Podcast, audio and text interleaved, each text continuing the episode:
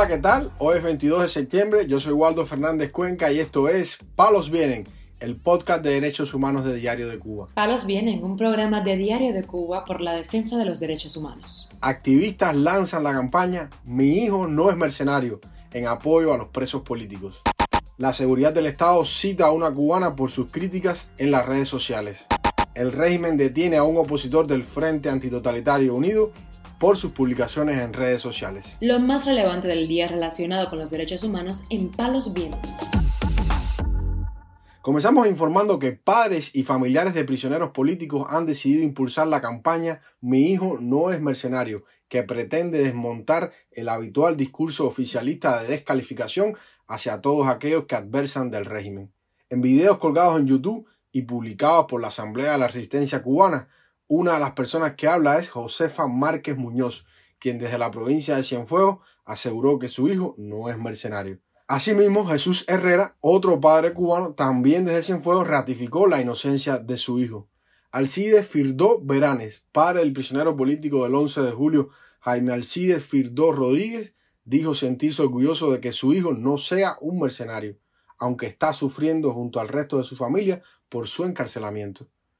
Me siento orgulloso de saber que lo que él hizo es por el bienestar de nuestro país y que él no es ningún mercenario como el régimen lo ha querido poner, expresó Firdo Veranes. Su hijo Firdo Rodríguez fue condenado a siete años de cárcel por el supuesto delito de sedición.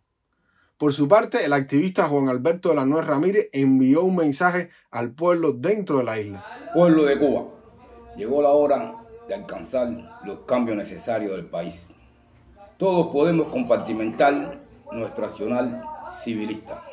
La estrategia 3x3 es nuestro mejor método de lucha. Las calles son del pueblo.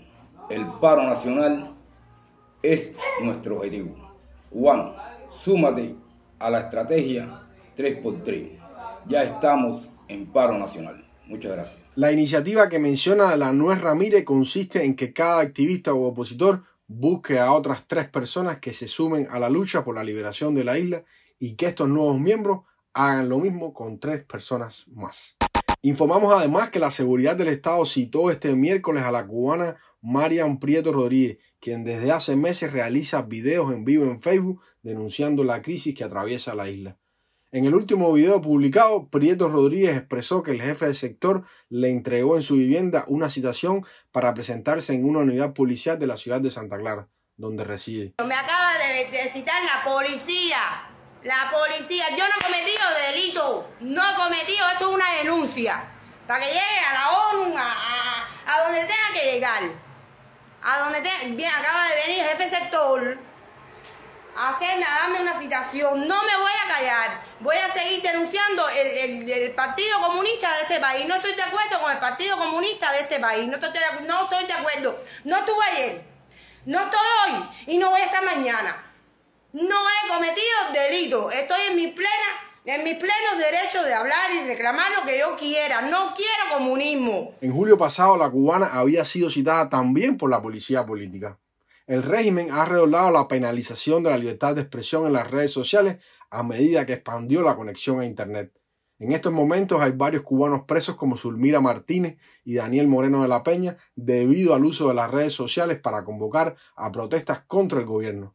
Varios cubanos más en los últimos años han sido multados con cifra de hasta 3 mil pesos y amenazados por usar las redes sociales para criticar a la dictadura.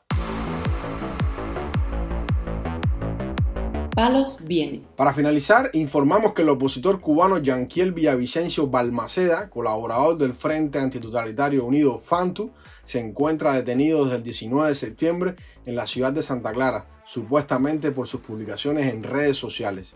Según la denuncia de FANTU en sus redes, Villavicencio Balmaceda fue arrestado el martes cuando se dirigía a su trabajo en Grande y está recluido en la Unidad Provincial de Investigaciones Criminales y Operaciones, más conocida como UPICO, popularmente conocida como Instrucción Penal. Cuando su esposa se dirigió junto a sus dos hijos a indagar sobre la situación del activista, inicialmente un oficial que se presentó como político de la unidad de instrucción penal le dijo que Villavicencio Balmaceda estaba allí por el delito de desacato y debía esperar a la instructora penal del caso, nombrada Claudia. Un agente de la seguridad del Estado le dijo a la mujer que su esposo estaba siendo procesado por el delito de propaganda contra el orden constitucional y que poseía el número de detenidos 793.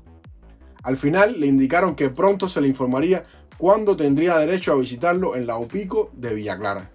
En los últimos días la represión ha escalado en la isla, sobre todo los días 15 y 16 de septiembre, cuando se celebró la cumbre del G77 Machina en La Habana.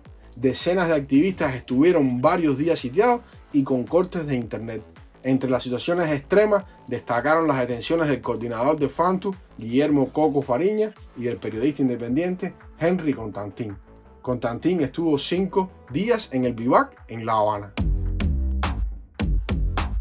Palos Vienen, un programa de Diario de Cuba por la defensa de los derechos humanos. Estas han sido las noticias de hoy en Palos Vienen, el podcast de derechos humanos de Diario de Cuba. Pueden escucharnos en DDC Radio, Spotify, Google Podcast, Apple Podcast, Telegram y SoundCloud. Yo soy Waldo Fernández Cuenca, que tengan un buen fin de semana y la próxima semana regresamos con más noticias.